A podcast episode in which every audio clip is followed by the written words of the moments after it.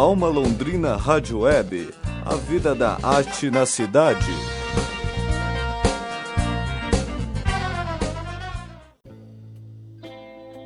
A banda Stella Heiser de Londrina está entre as favoritas no concurso EDP Live Bands Brasil. O concurso é voltado para bandas amadoras, as conhecidas bandas de garagem. Ele está em sua terceira edição aqui no Brasil e tem mais de 900 grupos inscritos até agora. A primeira fase da competição vai selecionar 36 bandas de rock ou rock pop, através do voto do público pela internet, que vai estar aberto até o dia 1 de abril. Segundo Eduardo Baggio, vocalista e guitarrista da banda, eles se inscreveram num concurso sem grandes intenções. A gente começou a mostrar a música para as pessoas e outras pessoas começaram a se interessar em ajudar a gente. Porque falou, pô, sua música é legal, hein? Acho que dá pra vocês competirem lá em cima. E aí a gente começou a ficar entre os 10, sabe? Foi meio que surpreendente, assim. No dia 4, as bandas que passarem para a segunda fase disputam de novo o voto popular pela internet, sendo que oito passam para a final. As finalistas vão participar de um workshop em São Paulo, dia 23 de abril. Lá, os grupos vão receber assistência de profissionais para alavancar a carreira musical. O baterista da Stella Heiser, Guilherme Nogueira, fala da expectativa de ser finalista. Assim, eu acho que São Paulo seria interessante a gente ir, porque já seria uma grande vitória, né? Se a gente está entre os oito.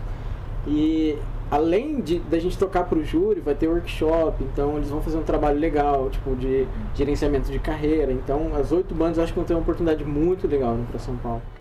A banda vencedora do concurso, EOS Live Bands Brasil, ganha a gravação de um CD pela Sony Music e a vaga para se apresentar em um renomado festival de Portugal, o NOS Alive. Esse festival conta com a participação de bandas como Pearl Jam e Arctic Monkeys. A Stella Heiser surgiu em 2015 com a proposta de produzir músicas autorais. As composições são feitas normalmente por todos os integrantes da banda, totalizando 12 músicas.